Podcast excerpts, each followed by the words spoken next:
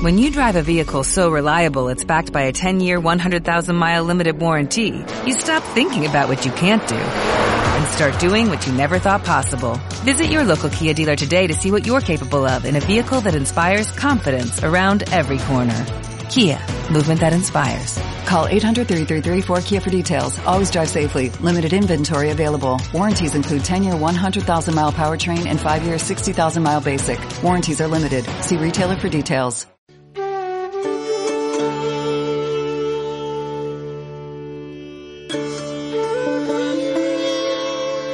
Comenzamos. Esto es Entorno Natural. Un modelo de vida sustentable y respetuoso con el medio ambiente. Para conducir esta hora, David Correa, Carolina Visconti y David Chiraldi. Bienvenidos.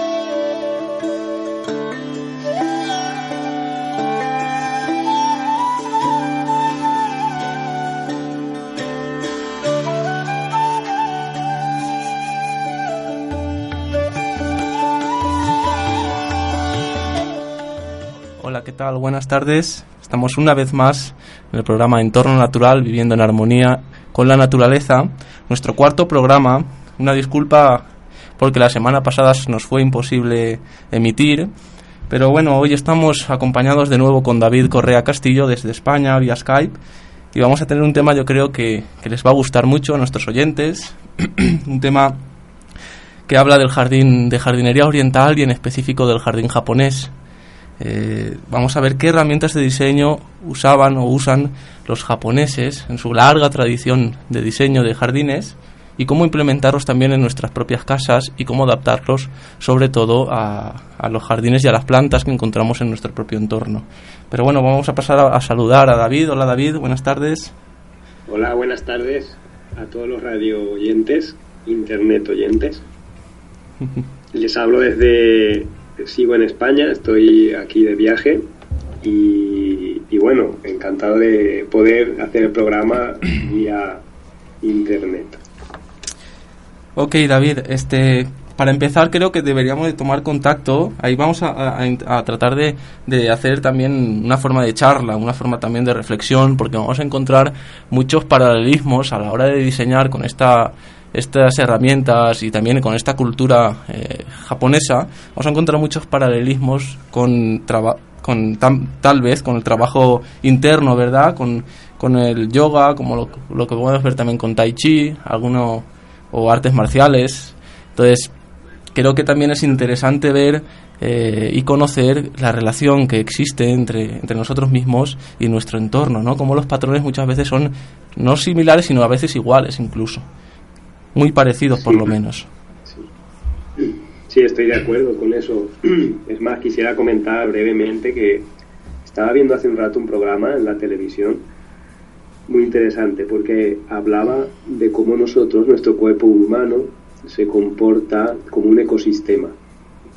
De hecho, eh, una de las personas que hablaba en este programa, su titulación era ecólogo gastrointestinal, lo cual me sorprendió mucho. Sí. Y bueno, pues como bien dices, en estos temas de filosóficos, de, pues de, de los jardines de Oriente que están in, inmersos o impresos de, de, de, una religión y de una filosofía de, una forma muy notable, pues también podemos encontrar ese paralelismo con nosotros mismos. Sí, de hecho, David, este, yo ahora recuerdo dos muy muy curiosos. Uno de ellos eh, lo, lo, tomamos como referencia en los cursos o talleres de agricultura ecológica y es cuando hablamos de que las plantas en sus raíces eh, tomamos un paralelismo con, con, nuestros intestinos. En realidad las raíces se, serían nuestros intestinos en donde ellas absorben eh, los nutrientes y es curioso saber que la fauna de, de, de los intestinos, la flora, eh, intestinal es la misma la que nosotros la que tenemos nosotros mismos en nuestro organismo que la que tienen las plantas la única diferencia es que en las plantas se muestra en las paredes de afuera de las raíces ¿no? que de hecho eh, antiguamente cuando cuando nuestros antepasados comían de la tierra sus frutos sus hortalizas, sobre todo si estas crecían debajo del suelo, traían a veces eh, un poquito de tierra, ¿no? Y era la forma natural de enriquecer nuestra propia forma, eh, fauna eh, de, de, los intestinos, ¿no?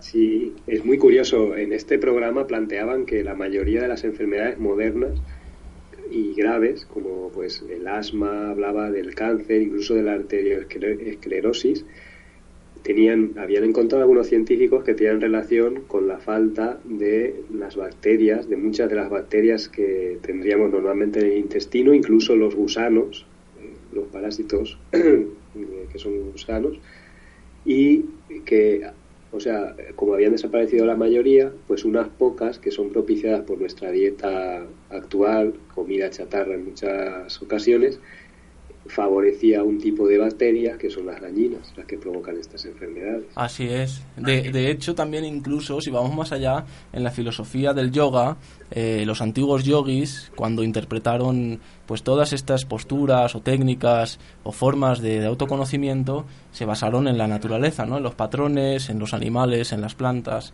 y en, su, en sus ciclos y, procesos eh, pues naturales internos, para de alguna manera escribir los tratados de yoga. Entonces, de alguna manera es bueno ver que todo está unido, que, que no hay, que hay una relación íntima eh, un microcosmos que está relacionado con este macrocosmos, ¿no? Y, actuar desde el microcosmos pues nos pone de alguna manera en armonía eh, con, el, con el resto, ¿no?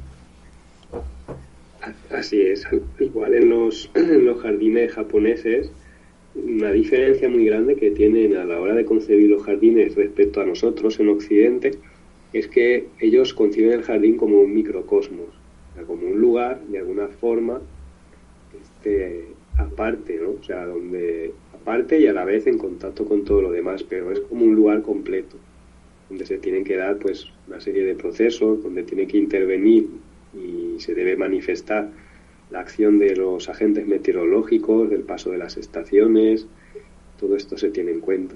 Claro.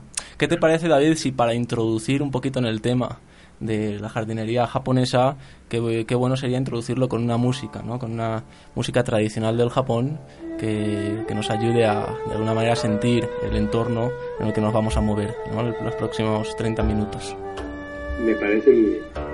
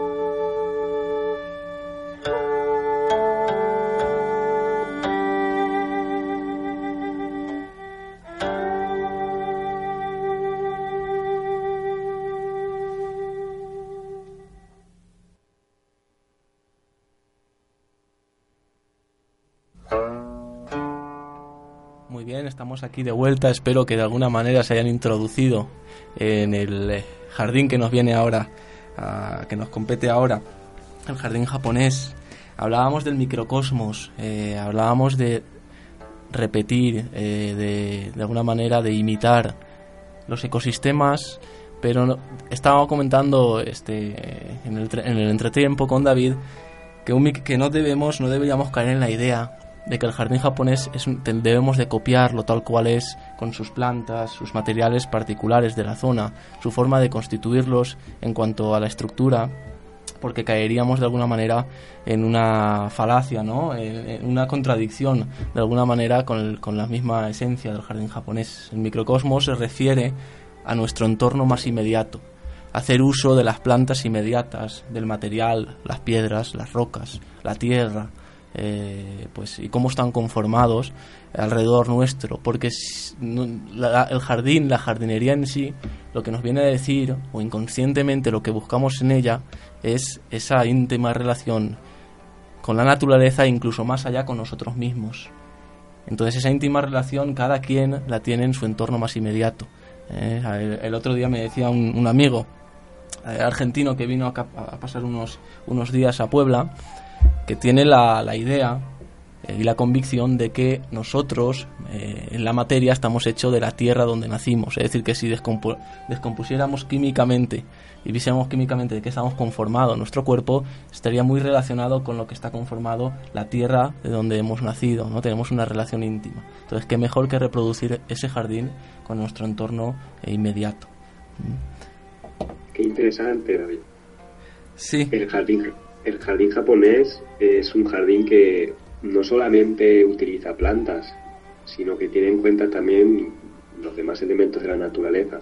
Por eso aparecen piedras, aparece arena, madera, se utilizan todos con el mismo protagonismo. No solamente nos fijamos en flores o las plantas o los árboles, que, es lo que a priori pareciera que fuera un jardín, ¿no?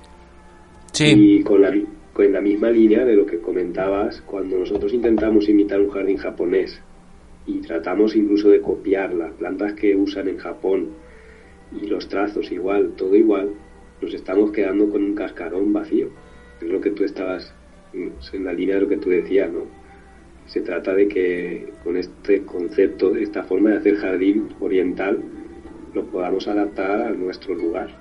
Es, es decir, Debbie, perdón, es decir, si, si, si trazamos una, una, línea, una relación un poco entre cómo de alguna manera en Occidente eh, entendemos muchas veces las cosas, que las entendemos desde la forma, no desde lo aparente, eh, desde el cascarón que hablabas tú, nos vemos un poquito a veces más allá, la esencia, este, nos quedaríamos con la idea de que hay que, que, imitar en sí la forma del jardín japonés, pero en el diseño no nos invita a eso, ¿verdad? El diseño, eh, hablábamos de que está, está influenciado por tres grandes culturas, filosofías o religiones.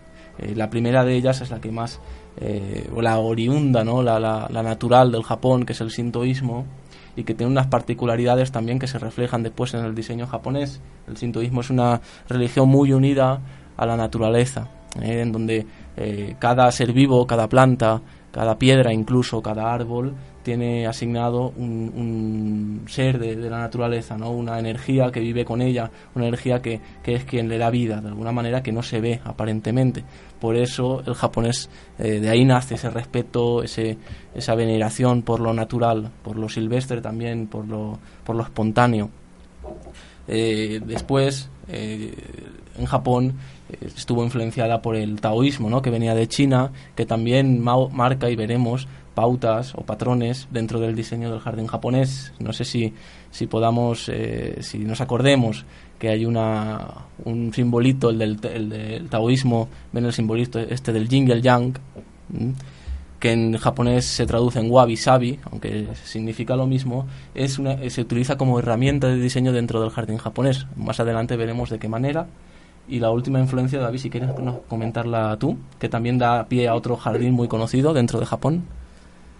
Sí, el budismo que da pie a lo que conocemos como los Karen Sansui o jardines o paisajes de montaña y, piedra o más popularmente los jardines zen que se están poniendo de moda. En estos jardines, eh, bueno, habrá quien ni siquiera los llame jardines porque a veces ni siquiera tienen plantas. Son herramientas para lograr la meditación y las eh, construyeron por primera vez los monjes budistas zen. En templos, Entonces, a través de, la simbología, eh, de conceptos, el, concepto de vacío, que vamos a hablar ahora, el concepto de lleno, eh, pues se logra pues integrar o poner la mente en un estado través de la contemplación de estos jardines de ecuanimidad. Por eso en estos jardines, si alguien nos pregunta, ¿por qué no hay plantas?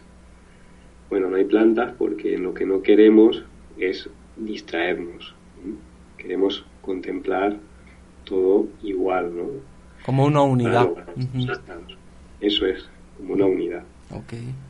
Entonces, si quieres, David, podemos ir desarrollando cada, cada herramienta de diseño que es extraída de alguna manera de la observación de la propia naturaleza, de cómo, de cómo se mueve, de qué ciclos tiene, de qué patrones, con qué patrones desemboca el crecimiento, la evolución de, de los bosques, por ejemplo, de la naturaleza en sí, y de cómo se interpretan para diseñar el jardín. Si quieres, estabas comentando el lema o vacío, ¿quieres comentar un poquito sobre esa herramienta, cómo se utiliza, a qué se refiere? Porque a veces los conceptos japoneses, este, el mismo idioma no se puede traducir tal cual al idioma, a, idiomas en Occidente, ¿no? Claro, nos quedamos cortos, nos quedamos con una idea preconcebida. Nosotros hablamos de vacío aquí en Occidente y es pues un lugar donde no hay nada, no, no, ponemos nada. El concepto de ma vacío en el jardín japonés es algo más amplio. Se trata de lograr un equilibrio entre el, que es lo que está lleno y lo que está vacío. Es como, por poner un ejemplo, sería algo así como los silencios en la música. Sin silencios en la música no habría música. Entonces, se le da la misma importancia al vacío que al lleno. Nosotros en Occidente tendemos a dualizar las cosas y a pensar que una es buena, la otra no. La suciedad, las hojas son malas, eh, la, la, limpieza, la pulcritud, las flores son buenas. Entonces eliminamos todo lo que es malo para nosotros y dejamos todo lo bueno y entonces caemos en un desequilibrio. Ok, vamos a ver mm, que se repite el tema de equilibrio y armonía a la hora de diseñar un jardín, ¿no? Hablabas de, de, la música, ¿no? De cómo ahí podemos llegar a entender que sin silencios no habría ritmo y sin ritmo no habría eh, música, ¿no? Tal cual habría un desequilibrio en la misma música. O, por ejemplo, en un vaso de, de, agua, si no llega a ser por el vacío que ofrece el vaso de agua, no podríamos beber. Entonces, la importancia del vacío este, dentro también de, de lo lleno, ¿no? Veo a Caro reírse y sorprenderse un poco de esto que estamos hablando, que puede llegar a ser un poco filosófico, pero se expresa naturalmente en la naturaleza. Yo me estaba fijando de ahí, perdón, que en la naturaleza uno podría pensar, eh, un bosque está lleno, aparentemente lleno de árboles, de, de, plantas, de vegetación, pero si nos separamos un poquito más y vemos ecosistemas enteros, podemos ver que también existen los prados. Los prados son realmente este, la contraposición del bosque. Existe un vacío y son tan necesarios como el bosque, ¿no? Para, para incluso la evolución eh, del mismo sistema, del mismo ecosistema. Claro, claro que sí. En todo lugar va a haber vacío y lleno. Lo que pasa es que cuando nosotros nos alejamos de ese equilibrio del vacío y del lleno, pues entonces las cosas empiezan a funcionar mal. ¿Para qué funcionan? ¿Por qué funcionan mal? Porque dijéramos que hubiera como una tendencia a que las cosas estén en equilibrio.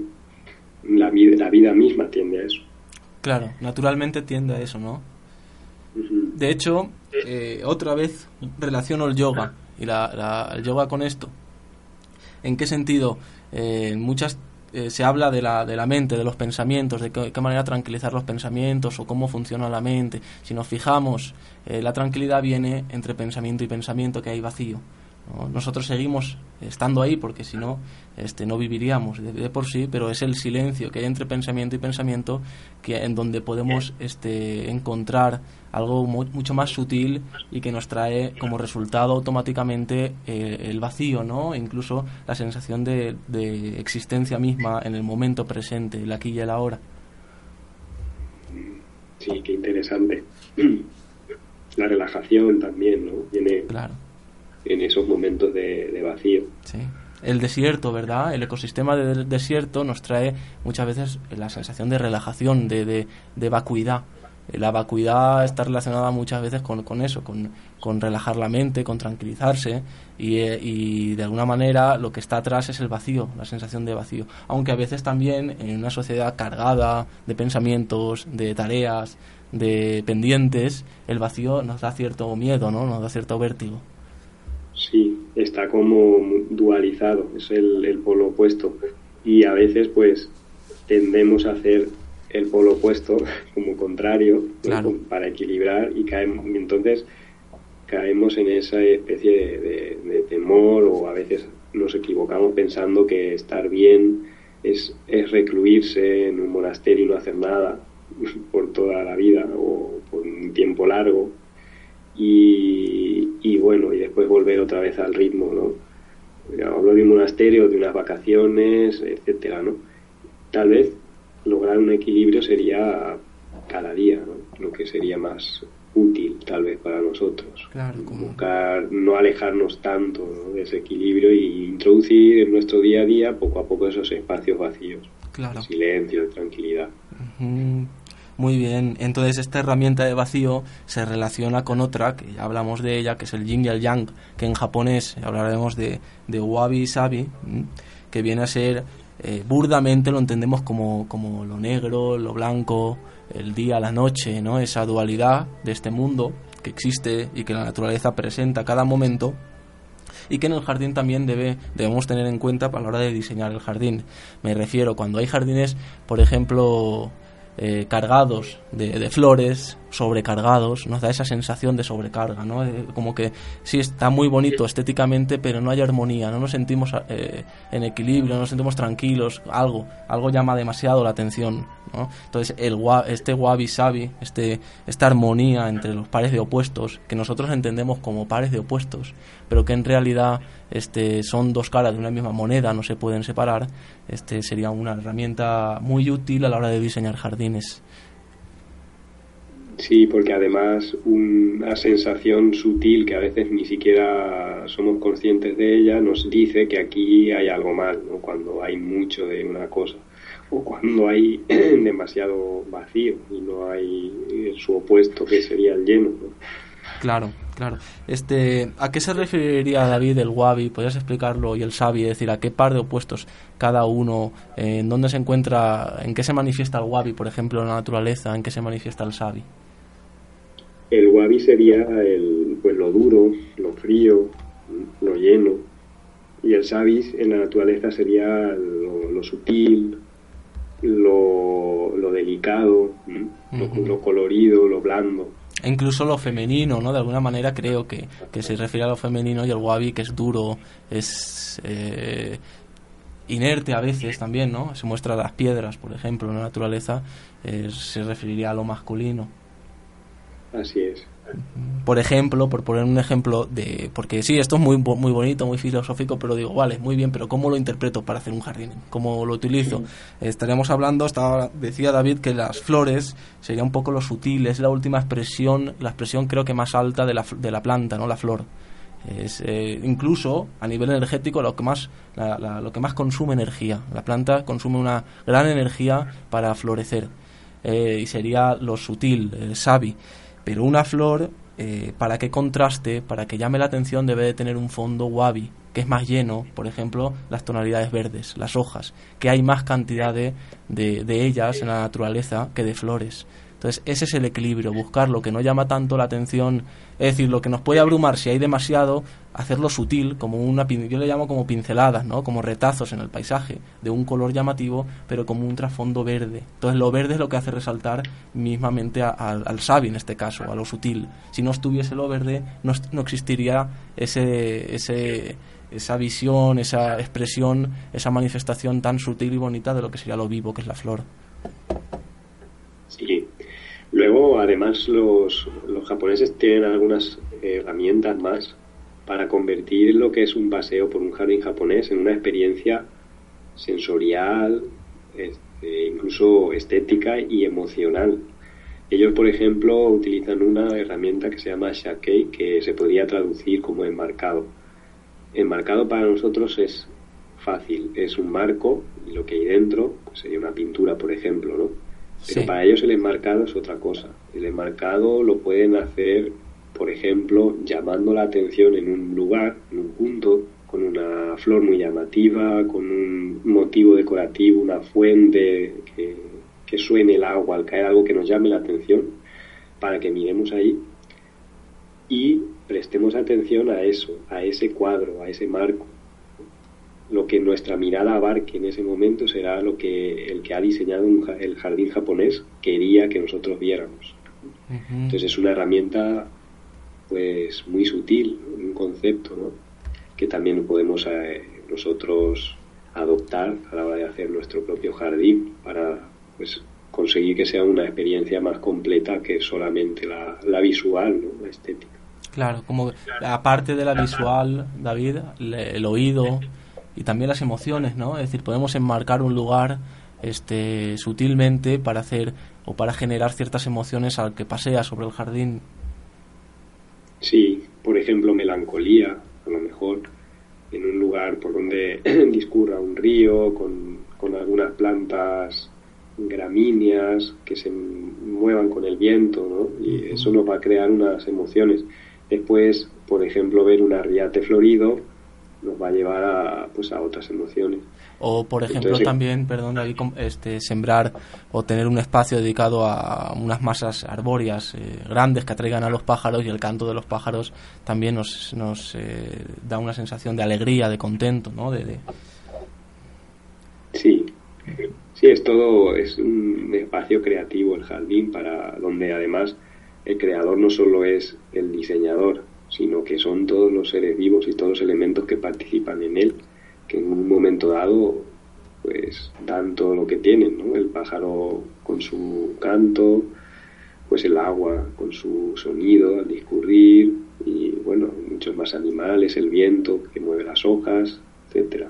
Y no podemos olvidar que Sakei, como enmarcado, en realidad en la naturaleza ocurre naturalmente, espontáneamente, es decir, no lo hace adrede para, para desviarnos la atención, pero ocurre, ¿no? Hay, hay enmarcados en la naturaleza, cuando uno pasea por un bosque, hay seguramente espacios, lugares que te llaman la atención, tal vez unas piedras eh, situadas de una forma que dejan ver atrás pues cierta planta, ¿no? Es algo que, es, que fue espontáneo. Y los japoneses tienen mucha admiración por esto porque no lo crearon los humanos, entonces es como algo que se creó a sí mismo. Esa idea de de, ser que se crea a sí mismo que, que en, el, eh, en las herramientas del Japón o, en el idioma japonés sería shizen, eh, lo natural, también tiene presencia en el, Japón, en el jardín japonés. Hablaremos un poquito más adelante de este, de este aspecto. A lo que me refiero es que recordemos eh, que todos estos patrones los sacamos de la naturaleza, que aunque nosotros enmarquemos adrede, eh, una zona, pues como decía David, una flor en el camino que hace que bajes la mirada y, justamente veas y enmarques esa, esa zona, ese lugar, o un, también se puede hacer con un camino, ¿no? Es decir, cuando tú andas por un camino de baldosas, si separas las baldosas, ese andar va a ser más rápido que si las unes. Entonces te van a dejar eh, ver mejor el paisaje, un camino que te invita a andar despacito a un camino que te invita a andar un poquito con, más rapidez, no vas a ver lo que hay alrededor. Son formas de enmarcar el contenido del jardín. Sí, además también hay otra herramienta que se llama Megacure, se podría traducir como descubrir y encontrar, y es la, sugerir, o sea, sugerir al espectador, al que pasea, que detrás de lo que ahora no ve puede haber algo muy interesante. ¿eh? Por ejemplo, detrás de la ventana puede haber un jardín y el que diseña el jardín o el, digamos el jardinero japonés nos sugiere que salgamos al jardín colocando, por ejemplo, pues una flor que aparezca en la ventana, un determinado arbusto, eh, algo que nos llame la atención. Una escalinata, por ejemplo, subiendo por, un, por una montañita y justo en un momento dado da una curva. ¿no? Ese lugar, si es bonito, nos puede llamar la atención para ver qué hay detrás de esa curva. Y nosotros caminar y acercarnos y hacer el esfuerzo. Es como cuando nos hacen un regalo, ¿no, David? Que no sabemos lo que hay dentro y abrimos el contenido rápidamente, ¿no? Es como invitarte a buscar o a ver lo que está atrás que no se ve, como que te llama la atención. Eso es, te mueve una emoción para, para ir a ver que hay, algo que es llamativo. ¿Y qué elementos podríamos usar para crear esta sensación? Yo me imagino que un seto, un seto alto en donde el camino discurre por detrás del seto, ya no sabes lo que hay atrás de él, pero este hay algún elemento, por ejemplo una fuente que tú no la ves, escucha el agua y te invita a que vayas a ver qué hay atrás, ¿no? Que es como que el efecto de, de, sorprenderse, ¿no? De asombrarse es importante en el jardín. Esto no ocurre cuando son jardines demasiado, demasiado homogéneos, ¿no? que no tienen relieves, que se ve en una, en, una primera vista, ves todo el panorama. Esto no ocurriría. Naturalmente, la naturaleza tampoco ocurre, ¿no? Siempre hay lugares recónditos, lugares eh, ocultos, ¿no? Sí, de hecho es muy común encontrar en los jardines actuales, por muy grandes que lleguen a ser, esas, eso que tú dices. De, una, de un vistazo ya lo he visto todo y ya me cansé. O sea, me cansé rápido del jardín porque no tiene ningún motivo oculto ni nada que investigar o que explorar. Son espacios muy abiertos en muchas ocasiones y en cualquier jardín, ya de un tamaño considerable, se puede jugar muy bien con todo esto. Por medio de, de, como tú dices, de setos, de arbustos, de caminos, de incluso mamparas y otros elementos que se pueden incluir. Sí, yo recuerdo, David, perdón, uno que se daba de forma natural, es decir, natural me refiero a que, que uno no enmarcaba conscientemente de que iba a llamar atención al que visitaba. Lo recuerdo en el campo, que también se puede utilizar en el jardín, cuando y además es, es enmarcar en el tiempo uno puede eh, colocar un árbol que, sus flores den cierta fragancia, cierto olor, que es de temporada, no florece todo el año, y que justo en esa temporada te llame la atención a salir al patio, que ah, ya floreció, ya está dando frutos este árbol. Es jugar un poquito con todo lo que ofrece, que no es poco la naturaleza, y situarlo en el lugar exacto como para, para crear diferentes, eh, pues eso, aspectos visuales, eh, auditivos, generar sensaciones, descubrir, ¿no? Que también nos conecta con esa parte de, nuestro niño interior, de, de, cuando éramos pequeñitos, que teníamos esas ansias de, saberlo todo, de descubrir, de investigar, de explorar.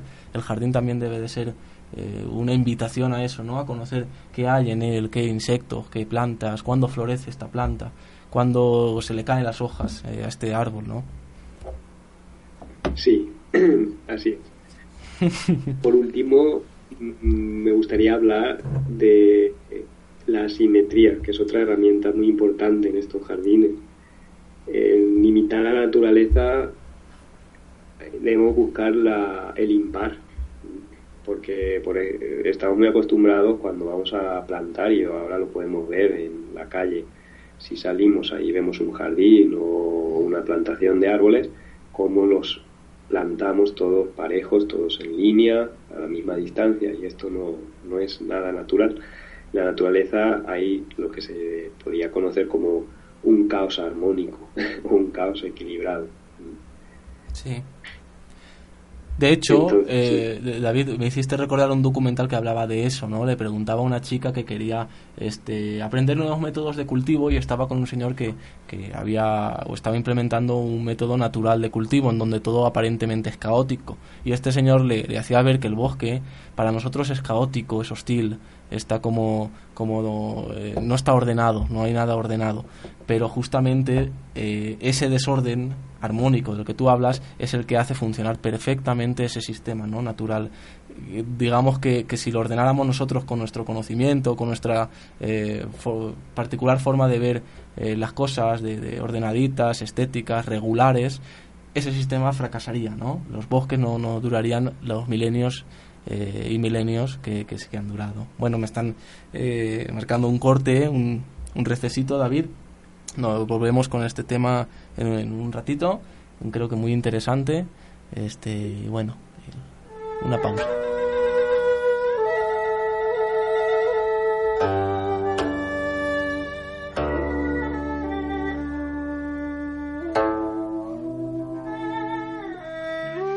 Estás escuchando Entorno Natural, vivir en armonía con la naturaleza. Inicia la semana escuchando Flores para el Alma.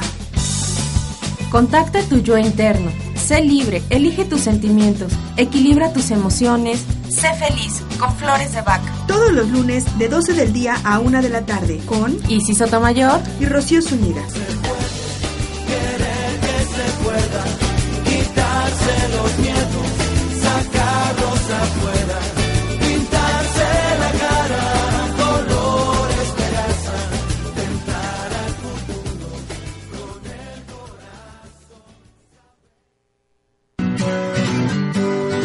Soy Israel Rosales y te invito todos los lunes de 11 a 12 del día a despertar. Despierta, Despierta. un programa donde hablaremos de cábala, yoga, metafísica y otros temas que abrirán los ojos del alma a una nueva realidad. En Om Radio, Sabiduría Cabalista con Israel Rosales.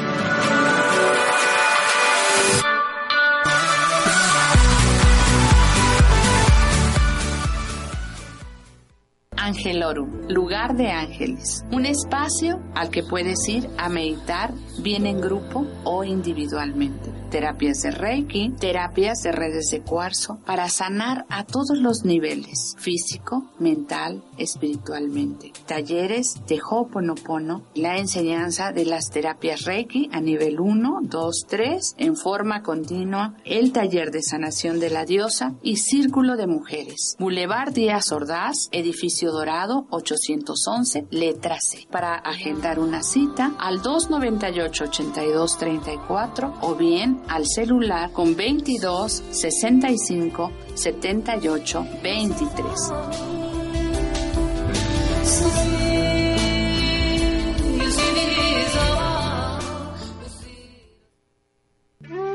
Estás escuchando Entorno Natural, vivir en armonía con la naturaleza.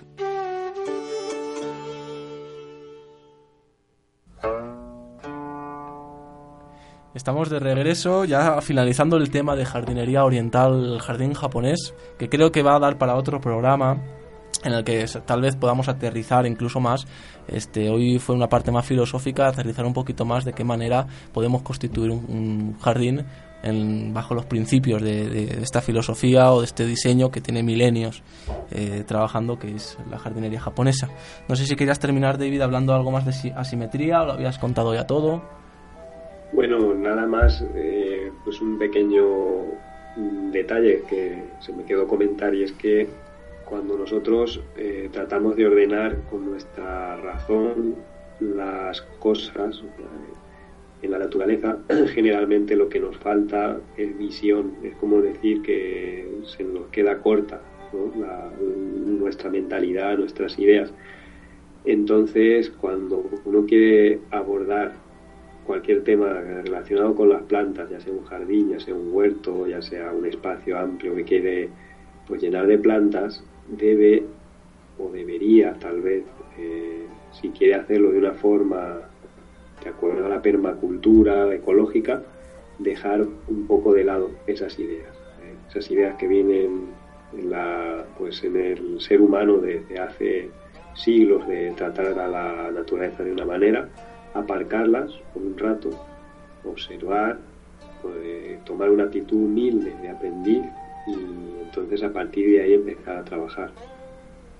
Ok, muy importante David. Eh, creo que para finalizar este tema, ¿no? Hablar de, del sentimiento también de humildad frente a algo tan tan grande o tan hermoso y, que, y tan abundante y que da tanto como la naturaleza, ¿verdad?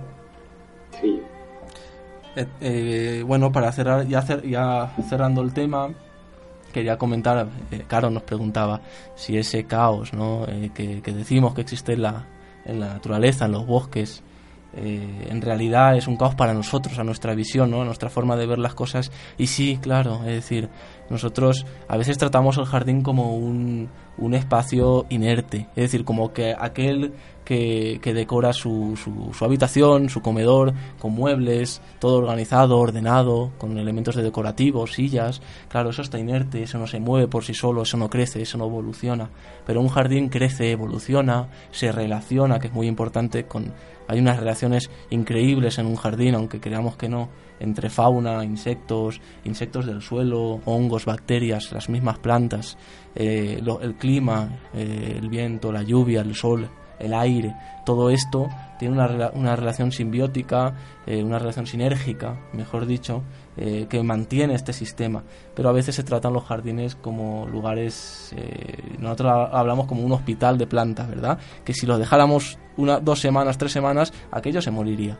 Aunque pierden autonomía las plantas. Y las plantas de los bosques tienen toda la autonomía y autosuficiencia eh, y por eso pueden perpetuarse. Entonces también nos ofrece eh, un elemento para reflexionar el por qué pierden esa autonomía. Creo que lo iremos desglosando en los próximos programas. Entonces, bueno, David, creo que nos ibas a comentar algo del pasto, algo interesante sobre el pasto, el césped. Sí, quería eh, en nuestra sección de jardinería ecológica dar algunos tips porque pasto es un tema muy recurrente que nos preguntan, problemático, porque pues se utiliza mucho entonces, muchas veces sucede que el pasto se seca y entonces los clientes nos preguntan ¿y por qué? ¿Por qué se me secó el pasto? Si yo le vengo haciendo todo lo mismo que, que le estaba haciendo y antes se veía bien, ¿no? Y bueno, lo que podemos hacer primero es informarnos, ¿no? Nosotros eh, conocemos varios eh, tipos de pastos. Muchas veces la gente piensa que el pasto es todo el mismo y no. Hay muchas especies y muchas variedades de pasto. Podríamos diferenciar entre, así a grandes rasgos, a nivel mundial, entre dos clases de pastos. Unas que serían los céspedes y otras que serían las gramas. En México, generalmente, la mayoría de espacios verdes ajardinados, lo que se utilizan son gramas. Y las gramas tienen la particularidad de que se adaptan a los climas tropicales, de que son muy resistentes, a veces incluso a épocas secas, a suelos muy malos y muy pobres, y además son muy colonizadoras, pueden llegar a resultar incluso invasivas. Por eso se extienden rápidamente y por eso se utilizan mucho. Y del otro lado, digamos, están los céspedes, que es lo que también conocemos como pasto inglés, cuya procedencia pues, es de países más fríos, como por ejemplo los países del norte de Europa. Y estos son los pastos finos que vemos, por ejemplo, en los campos deportivos de, pues de, élite, de alto nivel, o por ejemplo en los campos de golf. En estos lugares utilizan céspedes. La diferencia es que el césped aguanta mucho el frío, por eso no se seca. Aunque llegue el invierno, lo vemos igual, pero es muy delicado en cuanto a los requerimientos de fertilización y a los requerimientos de agua. Unos días sin, sin riego y el pasto se muere y no se vuelve a recuperar, o sea, el césped. Sin embargo, la grama nos da mayor juego en estos climas eh, tropicales, calurosos, porque pues aunque a veces no se rieguen, todavía aguantan. El problema es que llega el invierno y hay lugares que aunque sean tropicales, pues tienen épocas frías, como por ejemplo puede ser México, puede ser Puebla, lugares que tienen una altitud suficiente para que haya heladas en invierno o temperaturas rondando al cero durante varios días. En estas épocas el pasto se va a secar. Se puede intentar y a veces se logra que con riego no llegue a, a verse tan amarillo, pero en el 90% de los casos el pasto se va a secar en invierno, el pasto grama. Los pastos gramas que más se utilizan allí en México son el quicuyo o peruano y el San Agustín. muy el, San, el San Agustín es un pasto que se puede utilizar más para la sombra, da más sombra, y el quicuyo es un, es un pasto que no aguanta nada de sombra, eh, se, muere, se muere a la sombra.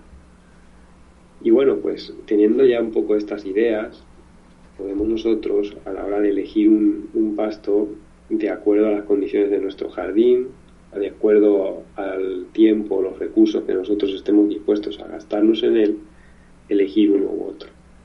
Eh, muchas veces nos piden, la gente pide algo que no se puede, es decir, un pasto perfecto, eh, liso, fino, con el mínimo mantenimiento. Entonces, eso no se puede dar. te pueden dar gato por liebre, en esos casos, como se dice. Te, pues te pueden dar algo que luego no se pueda mantener de esa forma, ¿no? Entonces, bueno, con esto me, me gustaría pues haber despejado las dudas de algunas personas que a veces pues eso, con el pasto se sienten un poco que no le atinan, ¿no? que no funciona de ninguna manera. Sí, que no saben muy bien qué, qué, hacer, ¿no, David? En el sentido de, de, es que amarillea, pero lo riego más, pero sigue amarillo y, y bueno. Eh, También eh, la pregunta sería, eh, ¿cuál de, los dos, eh, de las dos especies o variedades de, de pastos es más sostenible, por ejemplo, para acá, para Puebla, cuál requiere menos mantenimiento, cuál requiere menos inversión, menos, de alguna manera, si estamos pensando en tener un jardín ecológico, que gaste menos recursos y que gaste también menos en el bolsillo ¿no? de, aquel que, tiene el jardín. Pues sí, claramente serían las especies de grama, las especies tropicales, el pasto San Agustín y el pasto o el pasto peruano. También aceptando que en la época fría, en algunos lugares, se puede llegar a secar y no va a pasar nada. Claro. se seca la parte aérea, pero la parte de abajo, es decir, los rizomas, la raíz, continúa viva y en cuanto vuelve el calor, vuelve a brotar. El pasto no muere, solamente se seca la hoja. Es como, como a los árboles cuando se les cae la hoja. digamos, son de hoja caduca, caducifolios.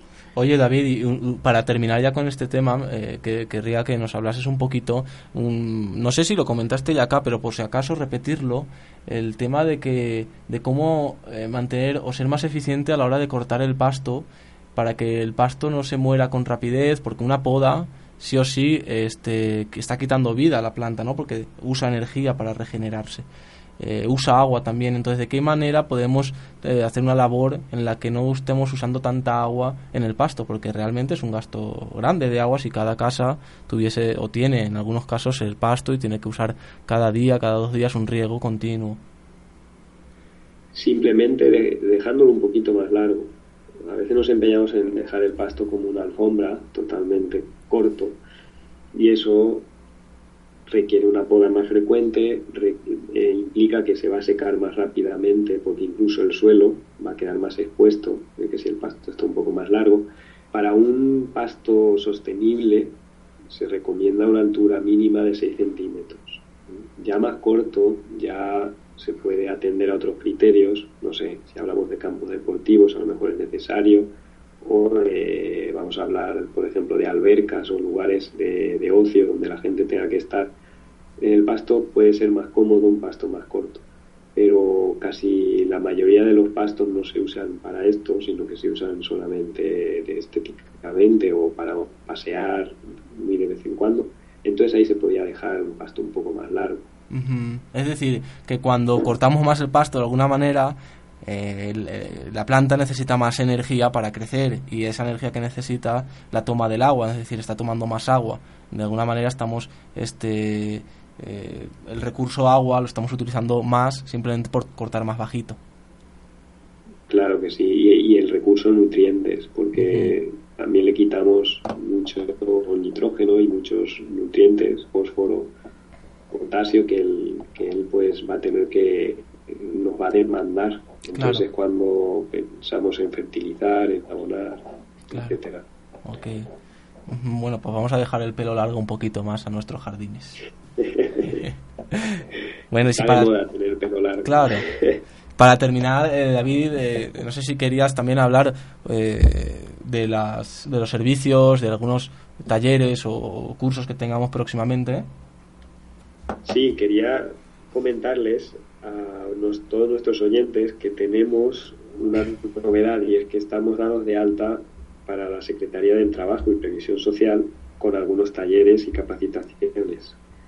Desde diciembre del 2012, la, eh, pues, la Secretaría del Trabajo ha establecido que las empresas contraten a gente cualificada, eh, dada de alta, eh, pues de cara a ellos, para capacitar a trabajadores de empresas. Y pues si no se cumple, incluso hay multas, etcétera. Entonces nosotros tenemos capacitación para el diseño de jardines ecológicos, construcción, y mantenimiento ¿eh? de estos jardines. También tenemos talleres de diseño de jardines interiores, de muros verdes, de azoteas verdes y de huertos ecológicos urbanos. También tenemos eh, diseño áreas verdes urbanas, muy útil pues para todo el que trabaje con, pues, con lo que es la implantación de, de jardinería urbana, camellones, rotondas, carreteras, todo esto. Muy bien. También recordar, perdón David, eh, que eh, recién este sábado, hoy está el 21, 21 este sábado eh, empieza en Bauhaus, en el Universitario Bauhaus, un diplomado presencial en paisajismo y diseño de jardines de duración, son tres meses, cada sábado de 10 a 1, de 10 a 2, perdón, en donde estaremos viendo todos estos temas que tratamos acá y muchos más de agricultura urbana, de espacios verdes eh, o diseño de espacios verdes dentro del ámbito urbano, como huertos, eh, agricultura urbana y periurbana, jardines ecológicos, diferentes estilos de jardín, bosque de alimentos, jardines verticales, techos verdes, vamos, un poquito todos los sistemas que se pueden implementar en una ciudad para reverdecerla, para beneficiarnos a nivel ecológico, ambiental, productivo eh, y sobre todo pues para una demanda que cada vez es mayor de, aprovechamiento de los espacios de la ciudad. Y el 8 de, julio, en la Ibero, para jóvenes que están en preparatoria, hay un taller de una semana, duración de, dos semanas, perdón, en diseño también o diseñando con la naturaleza, para que los más jóvenes desde a temprana edad empiecen a aprender estos sistemas, aprender a diseñar con naturaleza, incluso eh, con herramientas eh, informáticas, con algún programa que se nos haga sencillo para diseñar también huertos, eh, jardines y todos estos sistemas y espacios verdes. Son cursos y talleres muy prácticos y, pues nuestros alumnos se la suelen pasar bien. David. Sí, sí, la verdad es que, que, estar, meter las manos en la tierra es algo que, pocas veces la, la, persona de la ciudad, eh, el urbanita que, decimos, ¿no? Que somos, eh, lo necesitamos y lo agradecemos. Meter las manos en la tierra, oler las plantas, descubrir un poquito nuevos sabores y sobre todo aprender a cultivarlos, ¿no? Que, vamos a entender o vamos a darnos, a sorprendernos de que es muy sencillo. Sí, así es ensuciando las manos, limpiando, limpiándolas después, no pasa nada, no se nos van a quedar sucias para siempre. Como decía mi abuelito, no se nos van a caer los dedos. bueno, siempre fueron sabios. Bueno, David, este, tenemos ya que, ir terminando. Nuestro espacio de hoy ya se, pues, se acaba. Eh, que, la semana hace dos semanas hablé de que ahí tenemos como un, un, regalito para todos aquellos que en Facebook, en el muro de Entorno Natural Puebla, nos pueden encontrar en Facebook como Entorno Natural Puebla, si nos hacen una foto de su jardín o de lo último que han hecho, un huerto, un jardín vertical, les estamos eh, mandando en PDF un regalito, un manual de agricultura sinérgica que hemos eh, elaborado David Correa y yo con este en este tiempo que hemos experimentado sobre este sistema natural de cultivo eh, totalmente gratuito. Así que anímense participen ya saben sus preguntas sus dudas temas que les interesen estamos abiertos porque queremos que sea también un espacio compartido de todos así es bueno pues yo me despido muchas gracias a todos nuestros oyentes muchas gracias a ti David y a Caro como no Sí, acordarnos de Caro que se quedó pobrecita tirada en el carro y no pudo llegar. La semana que viene la tendremos acá. Este, y bueno, recordarles que este programa, eh, los podcasts están en, en onradio.mx eh, y allí pues pueden escuchar programas pasados como este si no llegan a tiempo. Despedirme por hoy, mandarles un saludo y todo mi amor. Tengan una linda semana.